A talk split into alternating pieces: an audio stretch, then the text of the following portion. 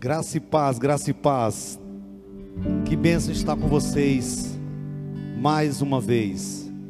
Estamos felizes e, e estar ainda com o homem de Deus, como o nosso pastor Márcio, é, nos deixa muito mais felizes ainda. Seja bem-vindo, pastor Márcio. Obrigado, bispo. Eu que fico feliz, alegre demais de estar aqui. Uma oportunidade para mim muito grande. Eu fico muito feliz mesmo. Muito obrigado pela consideração e também pela coragem, né, para convidar a gente para estar aqui. E eu quero aproveitar já desde o início, porque daqui a pouco a gente vai entrar na, na dimensão aí da meditação da palavra. Eu quero é, mandar um oi para minha esposa, que está na unidade de pronto atendimento norte trabalhando ali, mais um plantão. e para toda a galera da Igreja Batista Sião que está vendo aí, eu vi aqui a Dila, o Glauco, uh, tem uma turma aí, gente. Deus abençoe vocês, eu tenho certeza. Deus vai falar profundamente conosco aqui. Muito obrigado, bispo. Amém. Nós vamos orar, agradecer a Deus. Eu vou fazer uma oração intercalada, eu começo depois o senhor. E agradecer a Deus por esse momento de estar aqui. E essa ferramenta que Deus tem dado a nós, que a internet tem ajudado muito os pastores nesse momento de pandemia. Nós vamos louvar a Deus então por esse momento e esse tema tão abrangente, né, pastor?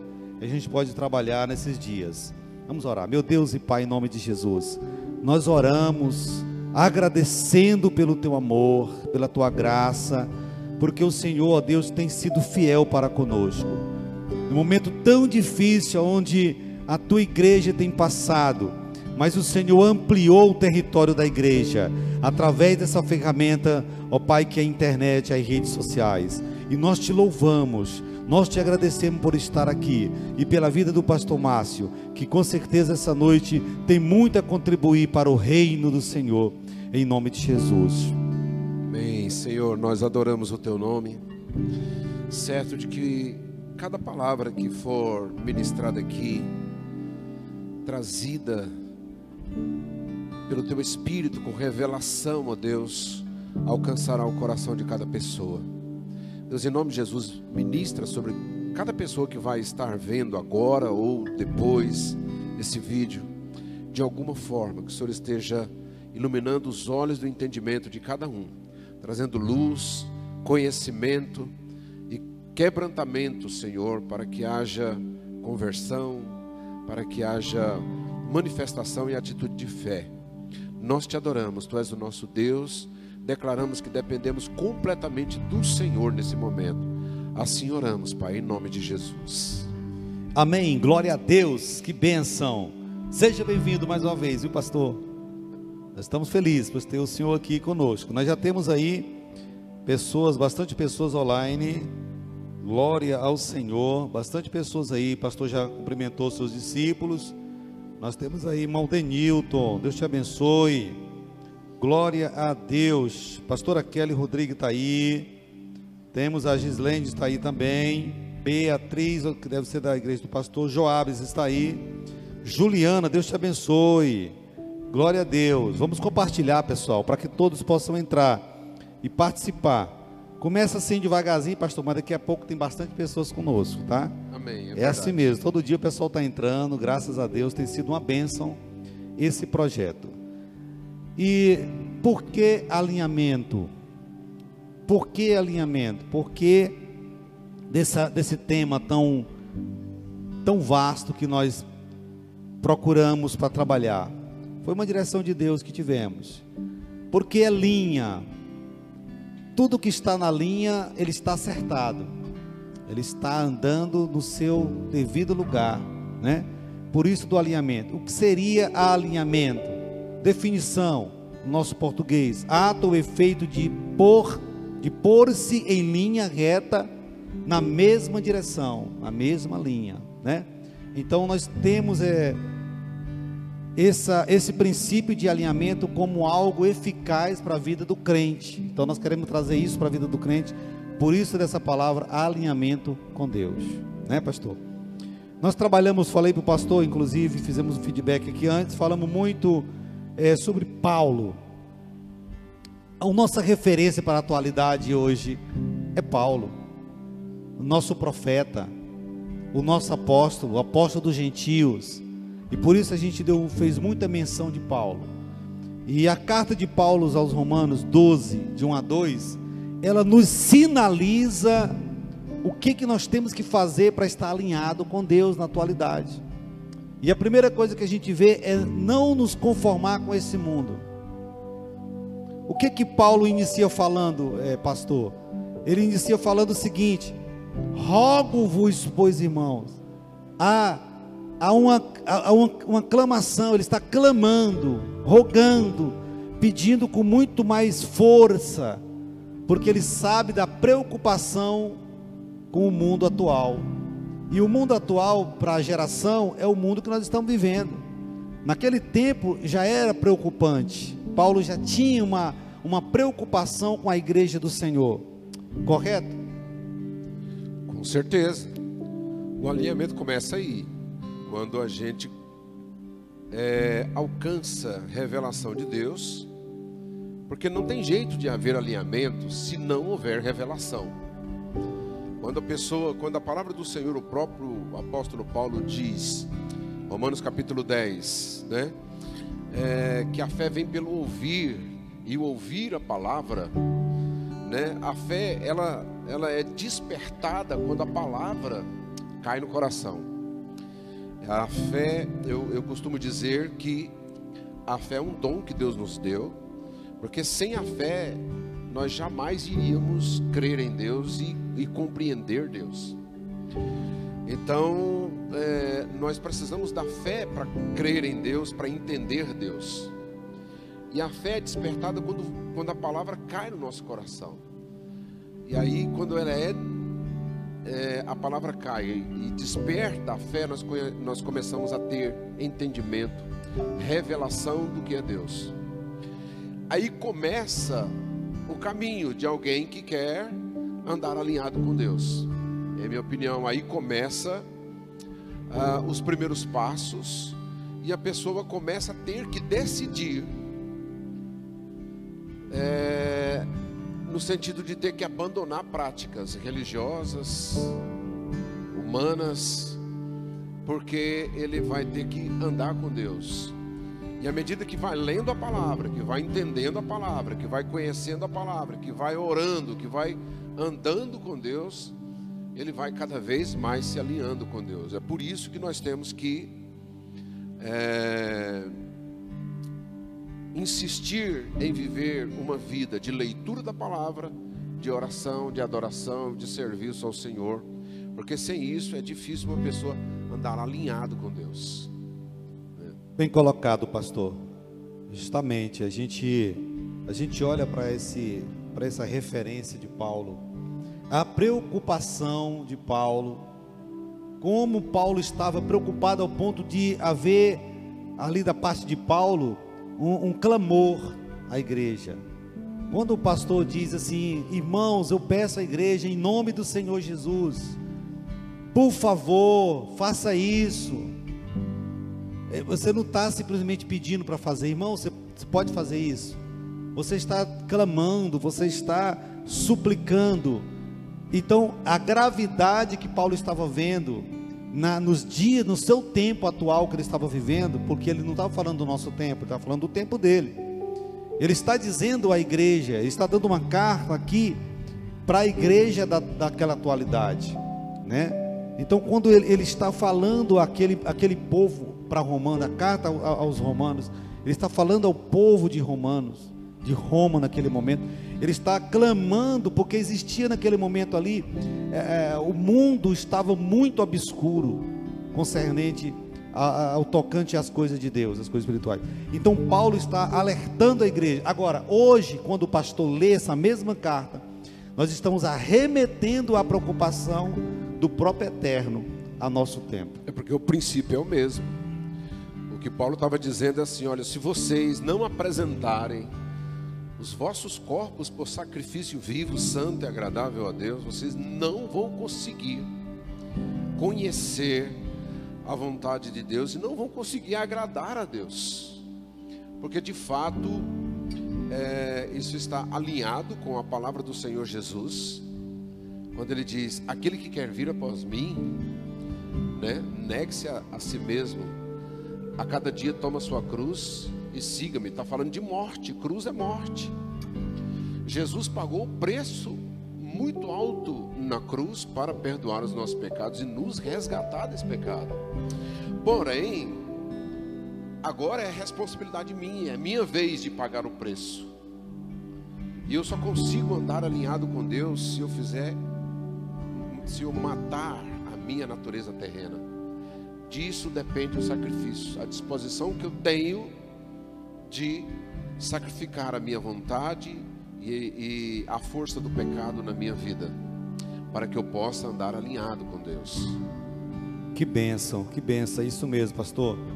E é... isso não importa, pode ter sido na época de Paulo, pode ter sido na época da perseguição da igreja, pode ter sido é, na época do, início da igreja, da expansão da igreja, é, na época negra da igreja, ou nessa época, na época das grandes denominações, ou na época que nós estamos vivendo e daqui para frente. O fundamento é o mesmo eu preciso morrer para o mundo, para a carne para o pecado, como diz o doutor Lúcio Shed. Os três inimigos principais, né? O mundo, a carne e o diabo. Desse jeito. Nós temos uma luta no nosso interior. E essa luta, ela, ela às vezes a pessoa fala, é, é o mal, é o maligno. Eu não fiz isso é, porque era eu, era o maligno. A gente se utiliza muito é, muitos discípulos se utilizam, muitas pessoas, nós podemos um momento falhar e querer se utilizar disso. Peça a Deus que não, a gente está sujeito. Mas nós temos uma luta interior, né, pastor? É, é, lutar contra o meu eu. Porque o que, que, o que, que o diabo vai tentar? A cobiça do coração do homem. Ninguém é tentado a não ser a cobiça do coração. Então eu, eu posso dizer que nós temos algo muito. É, um, um adversário muito grande que é nós mesmos, é a nossa vontade. Por isso que nós não temos que, que, que dar ouvido aos nossos sentimentos humanos e começar a morrer, negar. O senhor acabou de falar a si mesmo, quer dizer, negar aquilo que você gosta, que você quer, para que possamos experimentar qual seja boa, perfeita e agradável vontade de Deus, né? Por que que Paulo então estava dizendo não conformeis com esse mundo, não conformeis com as pessoas que estão no mundo também, não conformeis com as atitudes dela, com o que está acontecendo aí, né? Transformai-vos pela renovação da vossa mente, para que você possa experimentar qual seja a boa, perfeita e agradável vontade de Deus. Então, o que que Deus tem falado à minha mente? Em espírito, porque a gente pode até agir erroneamente, mas é por falta de dar lugar a Deus. Não é isso, pastor? Não tem jeito de habitar as duas coisas no mesmo lugar. Por isso também o apóstolo Paulo diz que o espírito milita contra a carne, a carne contra o espírito. Os dois realmente lutam. Mas eu decido quem vai permanecer. Eu sou eu a pessoa que decido é, com quem eu quero conviver, para quem eu quero é, inclinar a minha alma, o meu espírito.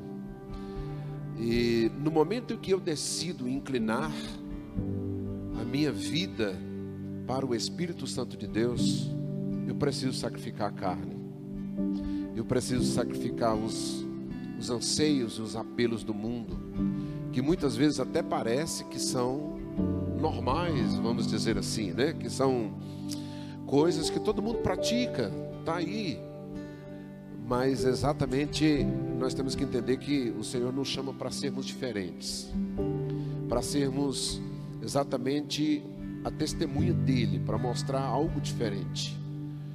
E eu só consigo mostrar a diferença se eu estiver alinhado com Deus e que o Espírito Santo de Deus esteja realmente governando sobre a minha vida. Ah, tem um texto na palavra do Senhor em Gálatas que diz que eu vou, vou achar esse texto aqui, depois eu falo, se o senhor tiver uma, uma fala aí. Amém. Enquanto o pastor olha o texto ali, pessoal, nós temos, graças a Deus, já aumentou bem aí. Compartilhe, tá? Com seus amigos, para que todos possam participar dessa live, né? Mas nós temos bastante pessoas conosco aí. Glória a Deus. Sara Saraiva está aí. Jardeni, Deus te abençoe. Irmã Nonata, minha sogra está aí, viu? Glória a Deus. Seja bem-vinda, minha sogra, tá? Glória a Deus. Deus abençoe. Nós temos bastante pessoas aí da igreja do, do nosso pastor Márcio, viu, pastor Márcio? Se quiser dar o feedback aí, depois tá aí a galera aí, viu? Se o Márcio quiser aí comentar aí, tem muita gente aí que eu tô vendo aí. Já estamos com quase 30 pessoas, viu? Aumentou bem. Amém. Que bom, fico feliz. Pastor, o apóstolo Paulo ele diz em Gálatas assim: aquele que vive no espírito deve também andar no espírito. E essa é uma dimensão, é uma palavra tão profunda, porque muitas vezes há muitas manifestações espirituais.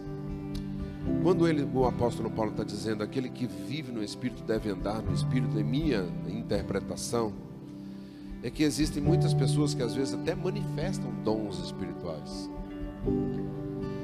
Porque um dia recebeu o dom e o dom é irrevogável, mas é, ele não é uma pessoa governada pelo Espírito. Andar no Espírito é ser governado pelo Espírito. É o Espírito que direciona, é o Espírito que, que, coordena, Amém, é que aponta o caminho. E você se submete, você obedece, você vai, conforme o Espírito está direcionando a sua vida. É o temor na palavra, é o temor no relacionamento com o líder né, com seu pastor, com, como o Hebreus fala, né, obedecer os vossos guias. É, esse, esse temor de, é, de se resguardar mesmo para não pecar, andar submisso ao Espírito Santo de Deus, nos conduz a esse alinhamento com Deus. Que bênção, né, pastor? É, eu venho de uma família cristã, não sei a linhagem do senhor, se você converteu já depois de mais velho. Já, eu me converti já jovem, se não me engano, com 23 anos já. Novo demais ainda, uma criança, né? E eu venho, é, a minha, as minhas lembranças de infância é igreja. Tudo que você pensar da, da minha vida é igreja. Então, isso, esse é um é privilégio. É, é o meu ambiente. Eu falo para meus filhos, Mateus, para o Vitor, é, o Ederval, tem um outro filho. Mas eu falo para eles é, filhos, agradeço a Deus porque vocês nasceram aqui. Não tem honra nenhuma em falar, ah, é, eu, eu, me orgulho de ter nascido no mundo e pecado até tantos anos e matado e roubado e, e agora eu tô, quer dizer, isso não é orgulho, pelo contrário, né? Eu já vi pessoas que não, eu tinha que passar por isso. Eu creio que não. A misericórdia do Senhor alcançou e foi liberto e glória a Deus por isso. O Senhor veio para isso mas que honra a pessoa nascer no Evangelho, né? É uma Verdade. honra. É, é, eu, eu, louvo a Deus pelos meus pais, seu Moraes, Dona Laura. Mas vamos voltar para cá, é, queridos. Esse temor que o Senhor citou é muito importante na vida, na vida cristã, para que haja um alinhamento com Deus, né, pastor? Esse temor, a pessoa olhar para a figura do pastor e, e, não que você vai olhar ali é, o pastor e ficar com medo do pastor, ao contrário, você precisa ser íntimo do seu pastor, você precisa se abrir para o seu pastor. E, e, às vezes você, você se, se pega em situações, como pastor, você deve passar por isso, que quando pensa que não, a ovelha vai embora, deixa a igreja, por quê? Não, você não sabe. Por quê? Porque talvez não parou para conversar, até mesmo para tratar algo que ele pode estar tá vendo na vida do pastor algum erro, que Possa ser que ele esteja certo na visão dele, mas se você se permitir conversar com o pastor, talvez haja uma mudança, haja, haja algo que Deus possa intervir, né? Então é muito importante esse temor de conversar, abrir o coração, para que haja esse relacionamento. E só em relacionamento saudável nós podemos estar em bom alinhamento com Deus. Né, pastor? Verdade. A comunicação, o relacionamento. A Bíblia ela, ela é um livro é, que nos conduz ao entendimento da importância do relacionamento. É, sem relacionamento, não existe vida cristã. Ninguém pode dizer que serve a Deus sem se relacionar com Deus, que teme a Deus ou que ama a Deus sem se relacionar com Deus. Da mesma forma, Deus também não aceita que alguém se relacione bem com Ele sem se relacionar bem com o seu próximo, principalmente com os da casa, com os irmãos. Não tem jeito da gente ser igreja sem relacionamento. Não tem como. E é exatamente nessa nessa vida de relacionamento com Deus e uns com os outros, né? É que a gente vai adquirindo respeito, a gente vai adquirindo o entendimento do, do respeito, é, um entendimento de, de, de autoridade, de submissão, o entendimento do amor, né? o entendimento da solidariedade, do companheirismo, da lealdade. É só quando a gente começa a se relacionar. As pessoas que não crescem, agora já falo aqui da minha, da minha área, que é a psicologia, pessoas que muitas vezes elas, elas têm problemas emocionais graves, muitas vezes até depressão, são pessoas que não se permitem se relacionarem. E quando elas não se relacionam, elas não avançam, elas não crescem, elas não amadurecem, elas não têm experiência. Nós precisamos ter coragem de nos relacionarmos, né? coragem de, de, de sofrer uma frustração. Essas coisas todas nos levam a esse crescimento. E quando nós vamos nos relacionando, nós vamos aprendendo a frustrações, aprendendo sobre o perdão, perdoar e receber perdão, nós vamos nos alinhando também com Deus. Glória a Deus. Que benção. Glória a Deus. Pastor, eu sei que você tem aí, nós até conversamos sobre uma, uma referência para nós. Já damos tanta referência, mas hoje eu quero uma referência nova. E o senhor já tem uma para nós, o senhor já citou inclusive aí. É, você pode ler aquele texto, segundas vezes, e dar essa referência desse homem que marcou o seu tempo e marca a história do cristianismo hoje como um homem de alinhamento é, ímpar, né? No seu, no seu tempo que vivia, né? Enquanto o pastor procura ali, queridos, eu quero agradecer a Deus aí por vocês, irmãos. Façam pergunta que agora nós vamos responder, viu? Eu vou deixar Vou passar a bola para o né? pastor. Tem as perguntas, né? Tem as perguntas, que pastor. Deus me ajude. Gente, façam perguntas fáceis aí, por favor. Pastor Márcio é, é, é psicólogo aí, tu viu, viu? Então, a Rocha pergunta aí, tá? E agora ele vai estar respondendo. Nós puder ajudar ele, eu vou estar aqui também para ajudar. Amém, meu pastor? Aqui tem uma luzinha vermelha, eu não sei se está acabando a bateria ou essa é assim mesmo. É assim mesmo, né? Ok, tá ótimo.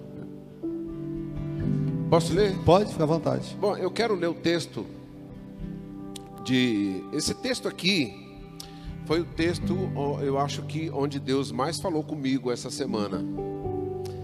É, nós temos um grupo na igreja, quero parabenizar, citar e parabenizar o irmão Hélio e a irmã Ana, que são obreiros da nossa igreja, que eles criaram um grupo de leitura da palavra. Então, tem vários irmãos na igreja que fazem parte desse grupo de leitura, eu inclusive. E essa semana nós estamos concluindo Segunda Reis. E eu lendo a história do rei Ezequias, eu fiz até depois um estudo sobre os reis, é, os reis de Israel e os reis de Judá. Fiz ali um, um, um acompanhamento. E o, rei, o, a, o que eu li do rei Ezequias, ele me tocou profundamente. E eu gostaria de ler aqui, 2 Reis, capítulo 18. Eu vou ler a partir do versículo 1 até o versículo 4. O texto diz assim: No terceiro ano de Oséias, filho de Elá, rei de Israel, começou a reinar Ezequias, filho de Acás, rei de Judá. Tinha 25 anos de idade quando começou a reinar, e reinou 29 anos em Jerusalém. Sua mãe se chamava Abi e era filha de Zacarias.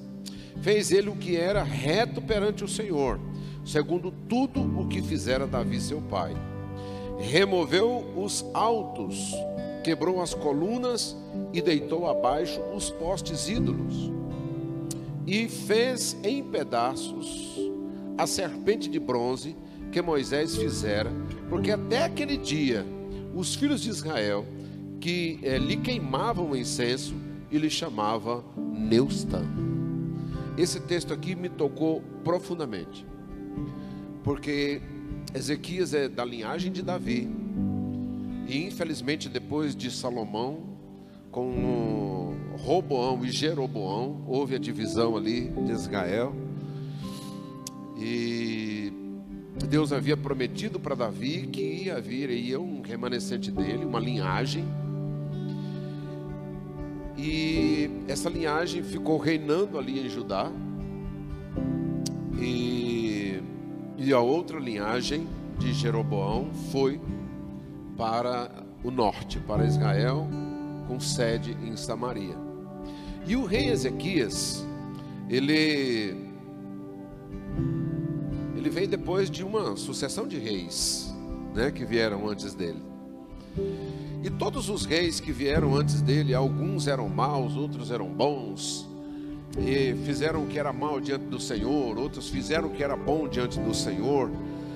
E aqueles que eram bons não fizeram o que Ezequias fez. Que Ezequias foi um diferencial. Duas coisas extraordinárias estão nesse texto aqui que Ezequias fez. Uma delas foi que ele foi o único que é, destruiu os postes ídolos dos altos. Os outros fizeram coisas boas, reformaram templos, fizeram outras coisas, mas não destruíram os postes ídolos dos altos. E o povo queimava incenso e adorava deuses nos altos todos os deuses ali dos amorreus, cananeus, daquele povo ali, inclusive Moloque, né, que, que exigia o sacrifício de crianças, sacrifício humano. E Ezequias chegou, ele detonou com aqueles postes ídolos, derrubou, queimou. E uma coisa que eu não sabia, que eu li aqui no texto, foi que ele destruiu também o altar erigido, a serpente de Moisés lá do deserto. Veja só que coisa como que surge às vezes uma religião, como que surge às vezes uma seita, é, é mais ou menos semelhante a isso aqui. Eu não tenho dúvida é, que é exatamente como isso, porque o, naquela época lá com Moisés, que o povo cometeu um pecado, Deus manda a serpente para ferir o povo. E depois Deus dá uma orientação para Moisés para erigir uma serpente. A pessoa que olhava para a serpente, aquilo ali era um sentimento, ele olhava e ele tinha um sentimento de arrependimento do pecado, das murmurações que tinha feito. E no momento que entrava o arrependimento, então a pessoa era curada, Deus dissipou a morte. Beleza, guardaram aquela serpente de bronze. E aquilo ali acompanhou Israel. E aí, quando chega na terra de Canaã, alguém pega essa serpente, essa serpente, coloca ela lá no alto, e de repente o povo começa a adorar ali, talvez inicialmente começa a adorar a Deus, né? Quem sabe, né? com um coração sincero, mas depois aquilo ali passou. As pessoas passaram a adorar a própria serpente, a própria imagem da serpente ali. E Ezequias era alguém que era alinhado com Deus, que ele sentia que aquilo ali era desagradava a Deus, era mal. O povo estava trocando a era serpente. Era mal às olhos de Deus, né? Ele é, começou a entender. O povo estava trocando Deus pela serpente, ou trocando a serpente por Deus. Então eles estavam sacrificando para aquela serpente, adorando aquela serpente. E ele vai, tira os postes ídolos, tira essa serpente, quebra tudo, né? E depois a gente vê no relacionamento dele com Deus, na oração que ele faz com Deus, que era alguém alinhado com Deus. Né? Glória a Deus. E é, é, tudo isso aqui me tocou muito essa semana, lendo esse texto e meditando nisso aqui. Glorifiquei muito a Deus por ver o quanto Ezequias era alguém alinhado assim com Deus. E nós precisamos ter esse entendimento, ter revelação, sabedoria e um coração mesmo voltado para o Senhor. Só quando a gente tem mesmo entendimento de quem é Deus e qual é a vontade de Deus, a gente faz o que Ezequias fez. Nós derrubamos os ídolos próprios nossos, que estão dentro de nós, que a gente não abre mão deles e que parece humanamente falando são coisas que, como diz o apóstolo Paulo, né? São coisas até lícitas, mas que não convém, que prejudicam o nosso relacionamento com Deus e que nós precisamos tirar da nossa vida para nós termos um alinhamento perfeito com o Senhor, né? Que benção, glória a Deus, né, pastor? É muito bom a visão do pastor, é isso aí mesmo. É, o rei Ezequias ele, ele faz a diferença porque tinha uma vida alinhada com Deus. Quem conhece um pouquinho da história dele sabe de um momento que crucial ele teve quando ele recebeu a sentença de morte. O profeta entra no templo, entra no palácio, pede uma audiência com ele e que profeta audacioso! Apresentar diante do rei uma sentença de morte. Eu não sei como é que ele não saiu sem cabeça de lá, né? Carregado, né? Mas os profetas eles eram assim, né? Deus mandava, eles iam, não tinham, não tinha medo, não temiam. Então, o rei Ezequias recebeu a sentença, virou as costas para a parede contra o profeta, ou seja, ele virou as costas para o profeta e o rosto para a parede. Mas naquele momento ele estava se humilhando diante de Deus. Ele estava falando com Deus e com ousadia, porque estava em alinhamento com Deus. A prova foi essa atitude dele, de derrubar os ídolos, de destruir. Ele estava tendo uma vida de alinhamento com Deus. E no momento que ele precisou reivindicar isso, ele recebeu instantaneamente a resposta que, que isso sinaliza para nós? Sinaliza que quando nós queimamos os ídolos, quando nós derribamos os ídolos que nós temos, nós temos coisas que a gente ainda gosta muito, que talvez está tá ainda além de adorar a Deus, nós estamos adorando coisas, sentimentos, pessoas, objetos, que você pensa que não, mas talvez está. Então nós precisamos consultar a Deus e perguntar: Senhor, o que, que eu tenho que mudar para me alinhar? desculpa, regras que nós criamos para nós mesmos e que muitas vezes nós somos mais fiéis a essas regras do que a palavra ou a vontade de Deus para as nossas vidas. Nós temos leis que nós estabelecemos para nós que é, são coisas fortes que a gente não quer abrir mão. Estruturas que nós adquirimos da nossa família ao longo da nossa história, não é? e que é, culmina no texto de Filipenses capítulo 1, versículo 16, quando o apóstolo Paulo diz assim: Estou certo que aquele que começou a boa obra em vós há de concluí-la, né, até o dia de Cristo Jesus. Quando o apóstolo Paulo está dizendo isso, eu entendo que no momento em que nós recebemos Jesus como Senhor e Salvador da nossa vida, Deus começou uma obra em nós. E essa obra é exatamente é, é, de nos atrair para o alinhamento perfeito e trabalhar a nossa alma, a nossa mente, para que nós possamos abrir mão das coisas que nós tínhamos como certos, que éramos leis, que, era, que nós aprendemos ao longo da nossa vida, no relacionamento dos nossos pais, dos nossos antepassados mas que são valores meramente humanos. Que quando a gente coloca né, é, de frente com a palavra, aí isso queima, isso é, vira um, uma fumaça. Só que a gente não quer abrir mão, às vezes, disso.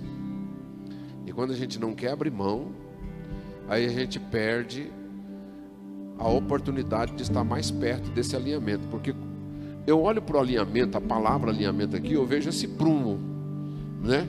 Esse prumo aí, eu lembro de Oséias, do prumo de Oséias, que o Senhor fala, eu, que ele, ele pegou Jerusalém e ele, e ele mediu Jerusalém pelo prumo. Ele fala isso também com Isaías, né?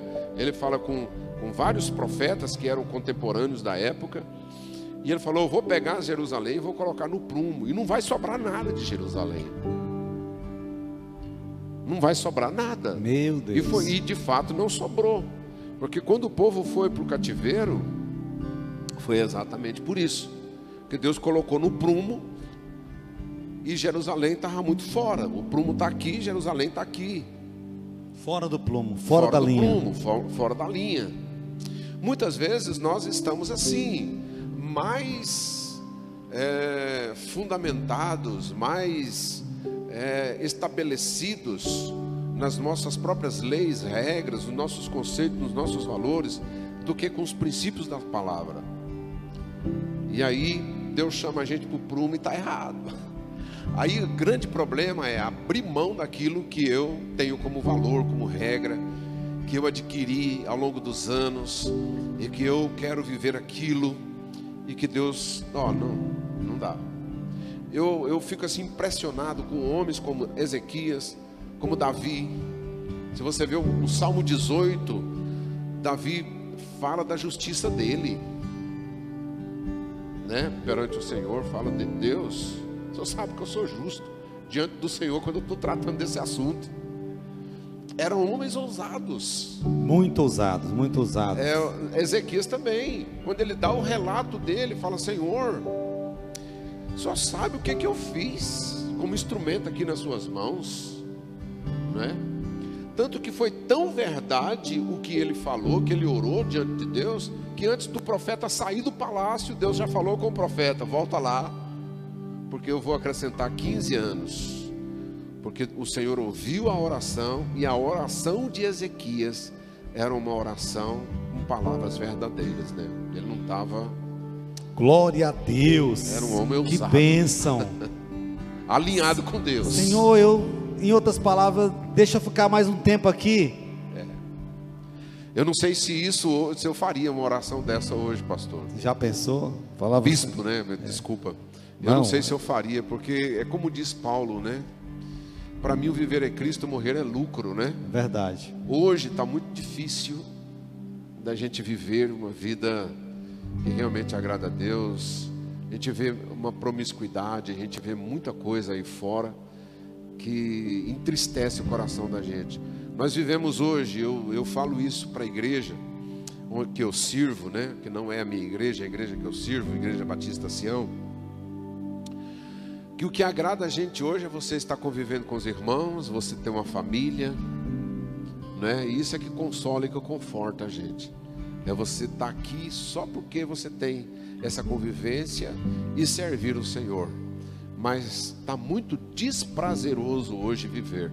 Eu não sei se eu pediria a Deus 15 anos mais para viver. Ou se Deus me desse 15 anos. Eu não sei. Não, Senhor, deixa eu lá com o Senhor mesmo. É verdade, está difícil. E os dias são maus, né? Os dias são maus, nós vemos isso. É, Paulo lhe relata muito né, sofrimento da sua época, imagina agora. Né, nós estamos vivendo os últimos tempos na Terra. Né? Estamos vendo a multiplicação da ciência que não tem para onde ir mais. E uma das evidências do final é a multiplicação da ciência. Nós estamos aqui, as pessoas estão nos vendo aí no mundo inteiro. Né? Tem alguma pergunta aí, gente? Vê se tem alguma pergunta, pessoal. Pastor, quer comentar alguma coisa com alguma pessoa aí, falar do nome de alguma pessoa? Pode olhar aí. O Bruno fez uma pergunta aqui. Tem mais pergunta a não ser do Bruno? Só comentou, né? Temos um comentário aqui da, da Beatriz. Temos que deixar Deus entrar em entrar e limpar tudo para que Deus habite em nós. Aleluia. A Beatriz é de lá, pastor? É. É uma uma obreira que Deus nos deu é uma das pessoas que Deus nos abençoou quando nós chegamos aqui. Nós chegamos aqui em Palmas 98, ficamos na casa dela, é, dela, do Ney, né, do seu marido, Ney, o grande pescador Ney, é meu professor de pesca. Olha aí. E a, a Beatriz, sua esposa, é, e estão conosco até hoje, pastor. Que benção. A história, a igreja na verdade começou na casa deles. Eles que são bênção. ministros de Deus assim de excelência. Que, que legal. Sempre tem esses conosco, né? Deus sempre é fiel para nos honrar com pessoas assim. É, vamos vê-la mais. Tem mais algum comentário? É, Bruno Ferreira diz assim: Quando eu venço minhas vontades, minha natureza, como diz a palavra, é, e aceito a Cristo como meu suficiente Salvador, meus pensamentos e, é, e o mesmo de que é o mesmo de Cristo e meu caminho é o mesmo de Cristo. Que legal, né? É verdade. Muito bom. É isso mesmo. É alinhamento com Deus, né? Alinhamento com Deus é, é Jesus. Ele é a nossa linha, né? Ele é o nosso plumo, né? Glória a Deus. A Lauri, a minha irmã Lauri tá aqui, ó. Lauri, o pastor tá aqui, ó. Seu pastor, o pastor Márcio. Uma posse, homem de Deus. Estamos alinhados juntos. Ô glória. Aleluia. Que bênção, que bênção. Querido, faça pergunta para que a gente possa é, trabalharmos com vocês aqui também. Tá? Comentem aí, compartilhe. Tá? Nós estamos falando de alinhamento e que, que temática gostosa. Alinhamento com quem? Com Deus. E o alinhamento com Deus, ele parte de quê? De que nós precisamos negar a nós mesmos, não nos conformar com o século que estamos vivendo. Nós precisamos ter um encontro como Saulo teve com Jesus. E ele não viveu mais a partir daquele momento, ele não vivia mais a vida dele. Ele agora diz que o meu viver é Cristo. Ele não estava mais vivendo. E o morrer é lucro. Então não vivo mais eu. Cristo vive. Isso é alinhamento com Deus. O alinhamento com Deus é abrir mão das nossas vontades. Não tem como nós vivermos em alinhamento com Deus e ainda andarmos na nossa vontade, ainda fazermos o nosso querer. Nós precisamos consultar o nosso mestre, consultar a Deus, para que possa ser estabelecido então a vontade de Deus. E a vontade de Deus, ela é boa, ela é perfeita e ela é agradável. Porque o Senhor já dizia: os meus pensamentos não são os vossos pensamentos, e nem os meus caminhos os vossos caminhos, porque os meus pensamentos são mais altos e maiores que os vossos pensamentos. Os meus caminhos são maiores que os vossos caminhos. Então jamais nós teremos pensamento de Deus se não tivermos alinhado. Eu acho que esse texto aí é quase que um resumo de tudo isso que nós estamos falando. Esse texto de Jeremias que o senhor acabou de citar aí. Ah, é como se Deus estivesse falando assim, gente, vocês precisam conhecer o que eu conheço, né? O que eu quero mostrar para vocês, que o que eu quero mostrar para vocês é que é vida. E aí vocês é que precisam se alinhar aqui. Não é Deus que tem que se alinhar a nós, né? Quando ele diz os meus pensamentos são mais altos do que os vossos pensamentos, né? Os meus caminhos. Então é o Senhor está dizendo, vocês querem andar em pensamentos acima da mediocridade, em caminhos altos, né? Em caminhos de excelência, olhem para mim. Vem viver comigo, vem conviver comigo, pensar como eu penso, sentir como eu sinto, andar comigo, né? O texto de, de João 12, 26, não é isso? Onde Jesus diz sobre a importância de andar com Ele. É, eu acho que é quase que um, um resumo, um ícone, né? Esse texto de Jeremias, é, dos pensamentos altos do Senhor está nas alturas e nós é que temos que nos aproximar e nos alinhar com Ele. Benção, que benção. Nós temos mais pergunta ou comentário? Deixa eu ver aqui. Mamel colocou aqui: alinhamento com Deus é caminhar firme na presença do Senhor, sem desviar nem para a direita nem para a esquerda, olhando apenas para o nosso alvo, que é, é Cristo. Tem um outro comentário, pode ler aí, pastor, do Bruno? É uma pergunta do Bruno. É uma aqui. pergunta? Pô, vamos lá. Ai, comecei a suar, viu, gente? Ixi, vamos lá. Tem uma pergunta aí, irmão Bruno. Vamos lá, pergunta do Bruno. Para o Márcio. Alguém vai ler?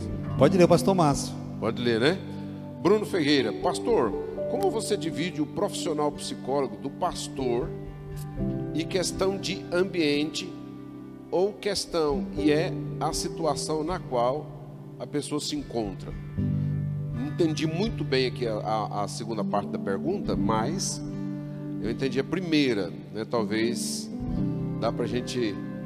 Bruno, é, eu digo para você o seguinte: que a gente aprende estudando na, na, em qualquer área científica, né? Você precisa aprender a separar as coisas.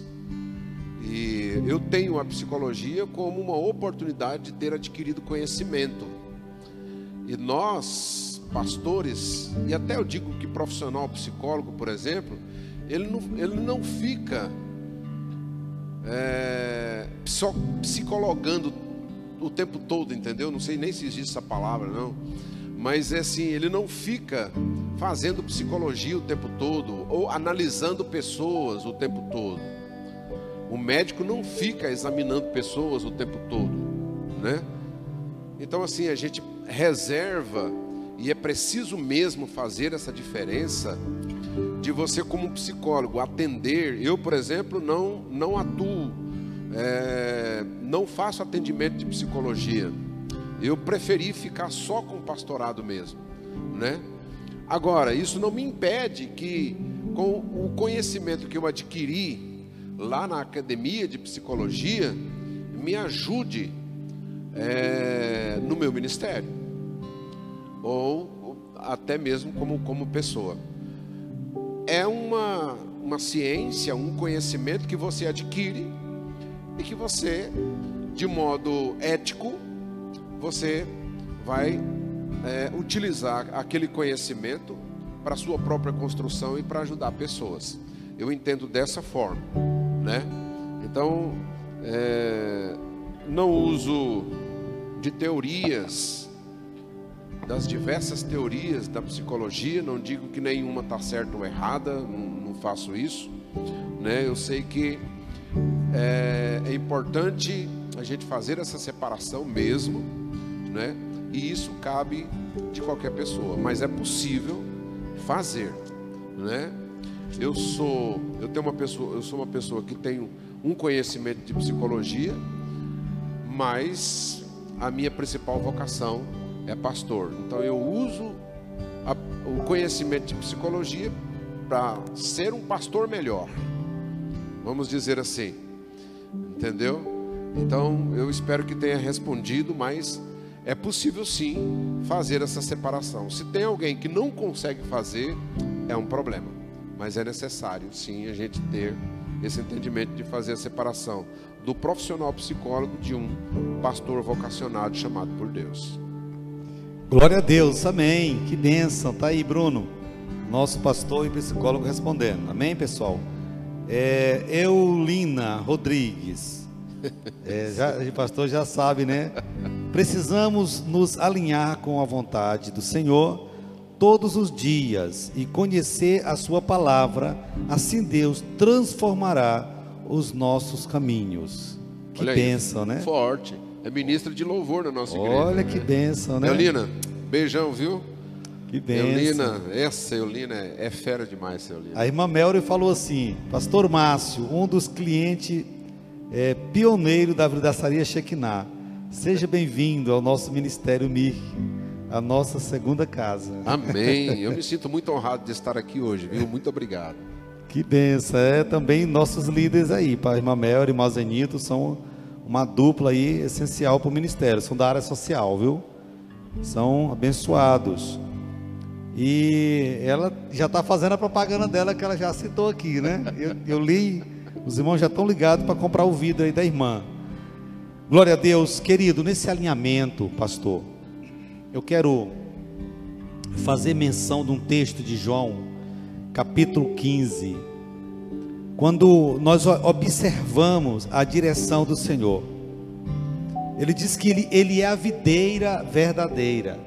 Olha que coisa, capítulo 15, versículo 1 diz: Eu sou a videira verdadeira, o meu pai é o agricultor. Todo ramo que está em mim não dá fruto, ele corta, e todo aquele que e toda e todo que dá fruto ele limpa, para que produz mais fruto ainda. Olha que coisa. Quando a gente às vezes vê algo acontecendo, por exemplo, no ministério, você com certeza passa muito por isso. Todos os ministérios passam. Às vezes um irmão vai para outra igreja, ou sai, ou viaja, alguma coisa, você pensa, meu Deus, o que está acontecendo? Mas às vezes é mista que aconteça alguma situação na igreja, até mesmo para a igreja acordar, para a igreja despertar. Então Deus, em algumas situações, está limpando algo na igreja. O que, que você diz com esse texto? O que, que você comenta nesse texto? Esse texto aqui, eu entendo que o Senhor está falando de modo muito pessoal, né? Cada cristão, cada pessoa que, que serve o Senhor. Porque a, a importância de frutificar, eu sempre, eu sempre, os membros da Igreja Batista Sião, eles, eles sabem que eu, eu pego no pé mesmo sobre essa questão de frutificar. Agora, é claro, é claro que frutificar é um, é, um, é um assunto também muito amplo, né? Você frutifica de muitas maneiras. Você frutifica ganhando alma para Jesus, você frutifica é, vivendo no Espírito, você frutifica é, servindo o irmão. Então, existem muitas maneiras de frutificar. Agora, são frutos é, que precisam ser originados do Espírito Santo de Deus, da palavra, de uma vida alinhada com Deus. São esses os frutos que precisam ser mostrados. E frutificar é uma exigência de Deus para nós. Não tem jeito de uma pessoa. Ele diz claro, né? Se não frutificar, se você que está em mim tem que dar fruto. Se não der fruto, o que, que ele faz? Não está em mim. Né? Ele vai cortar, não está nele. Ou seja, tem alguma coisa errada. Tem alguma coisa que tá, não está batendo. Que não está. Né? Tá... De alguma forma tem que haver algum tipo de fruto, alguma, alguma coisa, alguma, alguma demonstração de que nós estamos nele. Exatamente. Né? Ah, um espírito voluntário, de alguma forma você vai ser instrumento de Deus. Né? Talvez você não vai ser um evangelista, fruto... talvez você não vai ser um pastor, mas você Isso. vai, você vai de alguma forma frutificar, né? Como você está falando. O fruto é o resultado de uma vida com Deus. De uma vida com Deus. Se você tem uma vida alinhada com Deus, você vai frutificar naturalmente. Não precisa de pressão para isso. Não, precisa não. Não precisa de, de alguém brigar. Não precisa de, né, do seu líder ficar insistindo, batendo. Se você tem uma vida com Deus, você vai frutificar de qualquer jeito. Entendeu? Porque é um, é um processo natural. É, é um, um pé de manga, se ele tiver saudável, né, recebendo toda a, a nutrição da terra, naturalmente que ele vai produzir manga. Verdade. Né? Então, é. uma pessoa que ele está, no caso aí, a videira, ela é de ramos, né? E cada ramo daquele ali pode produzir vários cachos de uva. E se o ramo está no, no, no tronco principal e ele está indo ali, às vezes até florido, mas não tem fruto, aí não está certo, tem alguma coisa errada. E aí o que que o, o, o agricultor faz? Engraçado isso, né? Interessante. Como a palavra do Senhor ela é forte assim para a gente, né?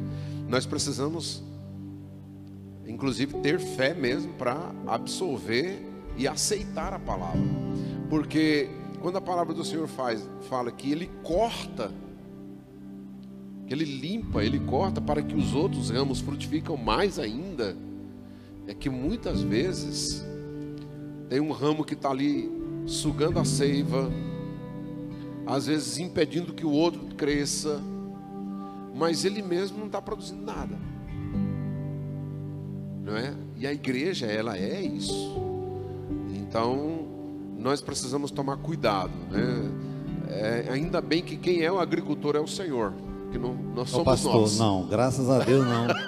É uma era um... Porque o pastor não corta ninguém. Não, não. O pastor nem é o... pode. É, nem Deus pode. cobra dele, né? É o próprio Deus que faz isso. É, é, e ele faz. É, é, tem situações que você passa e tem que passar mesmo, porque faz parte da luta diária do pastor, do obreiro, e entendendo uma coisa, que Deus está no controle. pastor nunca pode pensar que ele está no controle, mas é Deus que está no controle. Não é, não, não é o pastor que está no controle. O pastor ele está na dependência de Deus. Então, quando nós temos uma vida libada, quando você tem é, uma vida de comunhão com Deus, você não precisa preocupar. Você não precisa estar ansioso por coisa alguma. E muito menos com a obra de Deus. Você tem que fazer a vontade de Deus e Deus se encarrega de podar. Deus se encarrega de tratar, porque a igreja é dele. Eu sempre, quando eu oro, pastor, eu falo: Senhor, é tua igreja. Senhor, eu sou obreiro na tua igreja. Então eu estou pedindo em nome do Senhor Jesus. É a igreja que eu sirvo. É, a igreja que nós estamos servindo. Eu sou o principal servo da Exato. igreja. Eu não tenho problema nenhum de Deus dizer, bispo, o senhor vai abrir. Como eu abri essa igreja do zero, mas foi Deus que, que, que permitiu. Comecei meu filho e meus dois filhos aqui na igreja. Então nós começamos aqui no meio do mato. Deus foi trazendo pessoas. Hoje temos uma, uma equipe de de, de, de discípulo de excelência aqui. Mas nós estamos abertos a Deus falar assim, filho, hoje é, chama o pastor Márcio, passa a igreja para ele, vai para outro lugar, eu vou, sem problema nenhum. Não tenho problema, não sei se Deus vai mandar eu fazer isso. Mandar, meu irmão, a partir de agora vai ser você. Porque isso está no coração de Deus para mim, e eu tenho que receber isso. Eu não posso me apegar a pessoas, a situações, eu tenho que me apegar a Deus. Porque quando eu estou no centro da vontade de Deus, então todas as coisas vão fluir. Isso temos que estar, porque isso é alinhamento, faz parte do, do alinhamento com Deus. Deus está no controle de tudo. Porque quando nós olhamos no versículo 16, pastor, olha o que ele diz aqui, João: Não fosse vós que me escolheste a mim, pelo contrário, eu vos escolhi a vós e designei para que você vaze e desfrute e o vosso fruto permaneça, a fim de tudo quanto pedir em meu nome eu vou lhe conceda. Então há aí uma, uma observação. Você pode pedir, mas primeiro você tem que dar fruto. Você pode pedir. Então vai haver talvez até algum ciúme.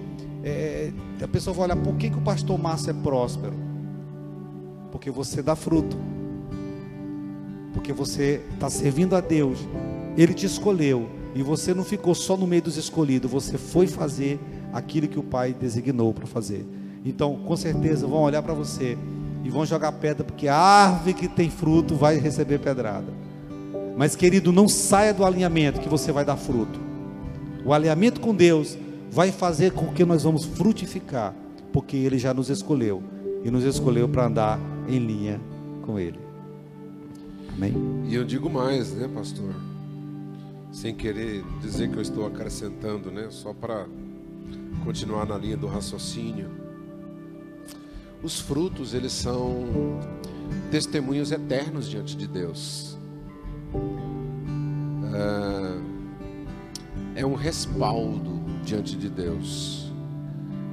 Quando o rei Ezequias ele orou a Deus é, com dor no coração, dizendo: Senhor, mas o que é isso? Eu vou morrer desse mal, dessa doença, né? eu vou padecer aqui.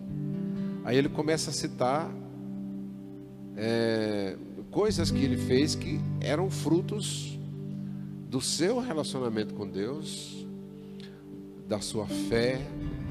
Ele enfrentou dificuldades, ele enfrentou resistência de pessoas para destruir aqueles postes ídolos ele enfrentou resistência né, de muitas pessoas, de sacerdotes, de povos, e ele apresenta isso diante de Deus. Então, assim, é claro que a gente, a gente precisa tirar aquele pensamento de eu sou muito preocupado de pessoas que quando oram a Deus eles não oram a Deus pedindo alguma coisa, com humildade, com quebrantamento. Tem gente que pressiona Deus na parede, é, provocando Deus pela sua própria palavra. Está na sua palavra, o Senhor me prometeu. Entendeu? Como se Deus tivesse a obrigação de fazer alguma coisa por aquela pessoa que não produziu fruto nenhum. E tem muita gente que Deus abençoa por conta da sua própria palavra, mas Deus não, o coração de Deus não está naquela pessoa.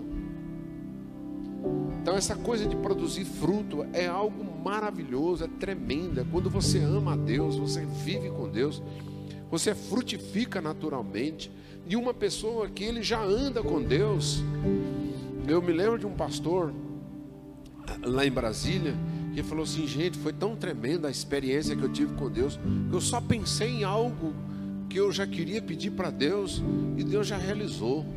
Deus já fez para mim, né?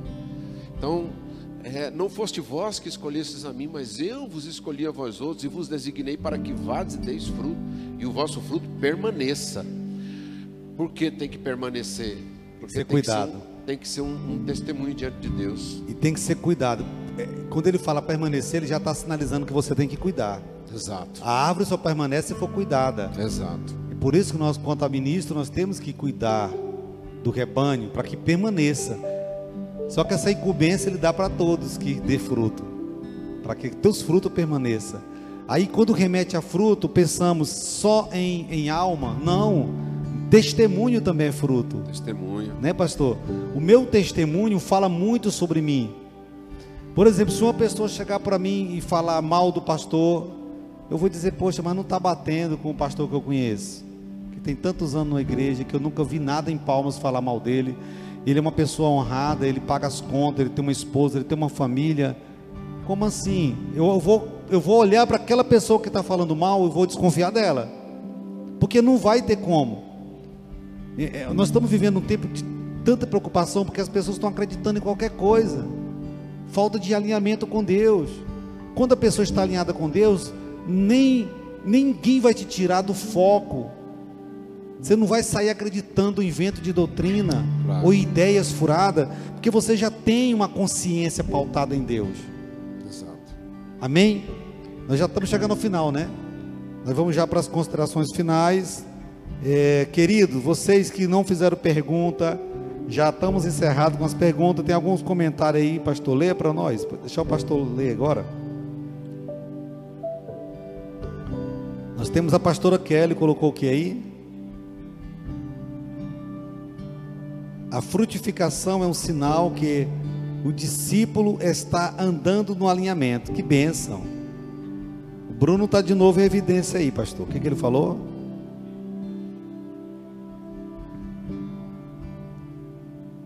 Tem a Dila. Dila é outra pessoa de Vai excelência lá. na igreja. Que bênção, Lei. Bênção demais. Então, ela é responsável pelo ministério é, que nós denominamos lá de repartir o pão. É o Ministério de Ação Social da Igreja. Que benção. E ela tem uma equipe que trabalha de modo excelente. Parabéns, Dila. Um abração aí. Ah, quem mais está falando aqui, gente? Ela falou aí, o que, que ela falou aí, pastor? A Dila, é, o culto racional que agrada a Deus pede uma submissão ao governo do Espírito. Bem-aventurados os humildes de espírito, porque deles é o reino dos céus. Que bênção, viu aí? Que legal, Mateus 5,3. Isso aí, Dila, parabéns. Comenta mais a Maria Lúcia aí, pastor. Maria Lúcia Araújo. Maria Lúcia Araújo. Quando eu estou firme e alinhada com Deus, não precisa eu preocupar com algo que tem necessidade que Deus manda sem que eu sem que eu correr atrás, ou sem que eu tenha necessidade de correr atrás. É verdade, a palavra do Senhor diz em. As bênçãos vos alcançarão. Em Deuteronômio, né? 28. Que as bênçãos do Senhor, eles nos alcançarão. É isso mesmo. Deuteronômio 28. A bênção vos alcançarão. Se atentamente, olha aí. Olha o alinhamento. Quer dizer, tudo tem um alinhamento com Deus. Tudo tem. Se atentamente ouvir a voz do Senhor teu Deus tendo cuidado de guardar todos os mandamentos, então virão sobre ti todas as bênçãos te alcançarão. Mas para isso tem o princípio. Sem o alinhamento não tem bênção. Ao contrário, se não fizer isso, vem sobre ti todas as maldições é. e tal. Felizmente entra na outra né? parte. Aí a gente só lê a primeira parte, que é profética. né, pastor? Gostosa. Nossa, que parte gostosa promessas. promessas. Mas quando chega para outra parte, por cima e nunca por baixo, será cabeça e nunca cauda. e assim o pessoal gosta disso, né? Nossa, quando a empolgação, né? Amém, querido. Nós estamos chegando ao final. Meu pastor, considerações finais aí. Não, eu quero só agradecer os irmãos, ah, acima de tudo, o Senhor pela confiança de me convidar para estar aqui, né? Agradecer a equipe que trabalha aí, essa turma toda, e dizer a todos os queridos que estão é, nos vendo que nós estamos vivendo tempos muito difíceis, como o bispo já, já falou. Eu considero que nós estamos no princípio das dores, é, evoluindo para dores de parto, e não é fácil você manter uma postura alinhada com Deus no tempo que nós estamos vivendo. Infelizmente, tem muita gente saindo do prumo, saindo do alinhamento e se perdendo, deixando é, cair pelo meio do caminho. Mas o apóstolo Paulo ele escreve em Filipenses capítulo 3, versículo 16, quando ele fala que nós devemos andar de acordo com aquilo que nós já recebemos. Mas isso não significa que se eu recebi algo de Deus, revelação, conhecimento, é, bênçãos de Deus, que me deu uma experiência e uma maturidade espiritual, não significa que eu tenho que parar por aqui. Não.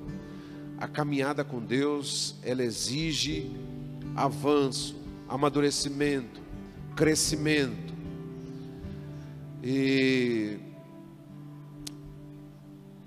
é esse crescimento, essa disposição de buscar a Deus que nos faz estar cada vez mais alinhados com o Senhor a ponto de, de, o apóstolo Paulo também escreve aos Efésios dizendo que o objetivo é que nós cheguemos, né, ao pleno conhecimento do Senhor e que, que, que cheguemos à estatura de varão perfeito. Esse é o alvo. O Senhor quer nos transformar de uma natureza caída para chegar ao nível dele. É claro que nós vamos chegar ao nível dele quando nós estivermos na eternidade, mas é, ele nos chama para uma carreira de sucesso, para uma caminhada, para uma evolução, de sair de uma natureza caída para viver uma natureza perfeita com o Senhor, cada vez mais alinhado com Ele.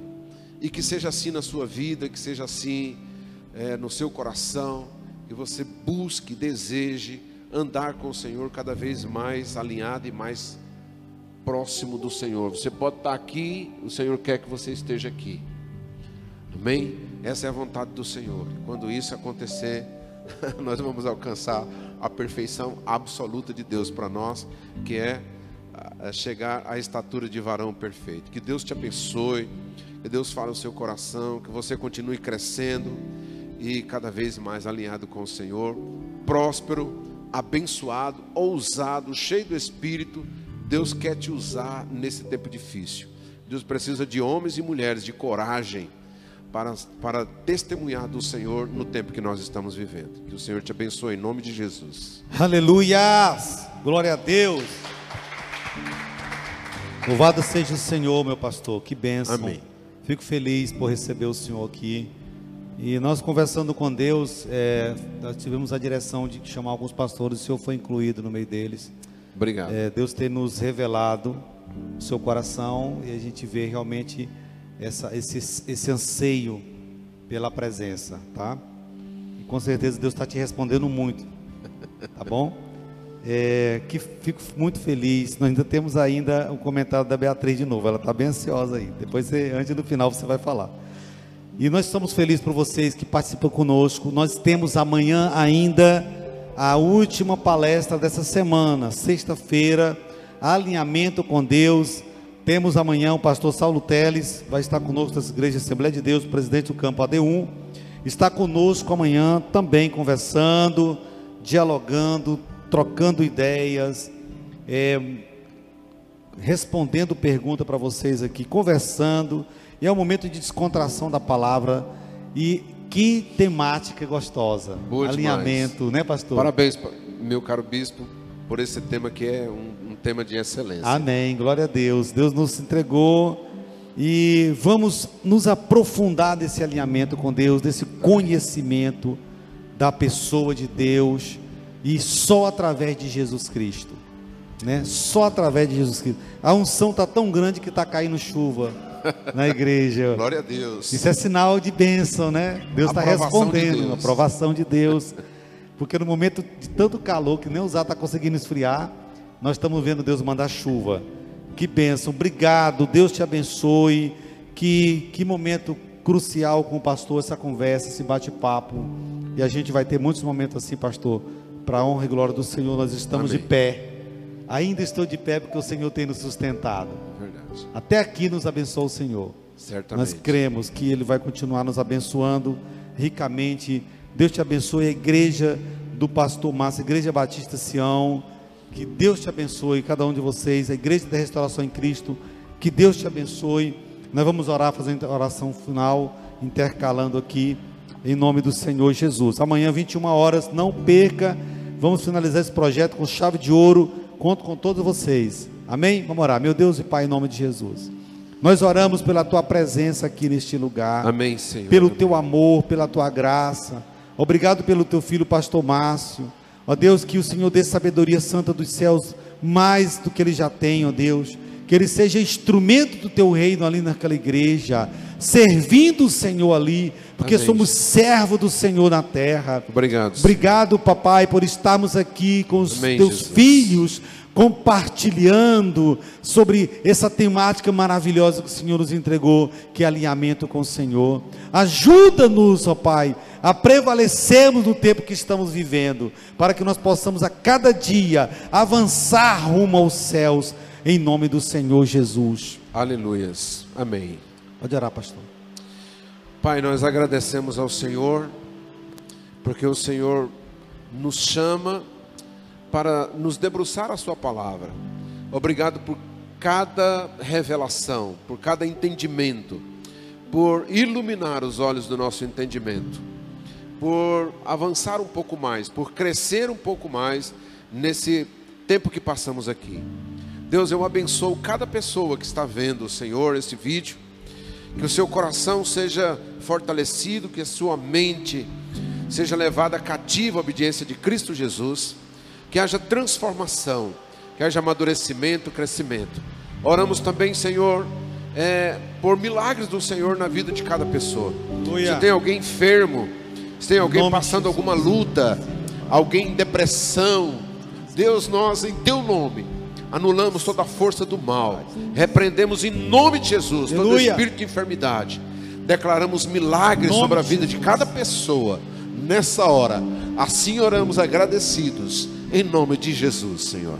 Amém. Que o Amém. amor de Deus Pai, que a graça redentora do Senhor Jesus, que a comunhão, que a consolação do Espírito Santo de Deus não saia de nós, fica em nós, permaneça em nós, desde agora e para sempre, em nome de Jesus.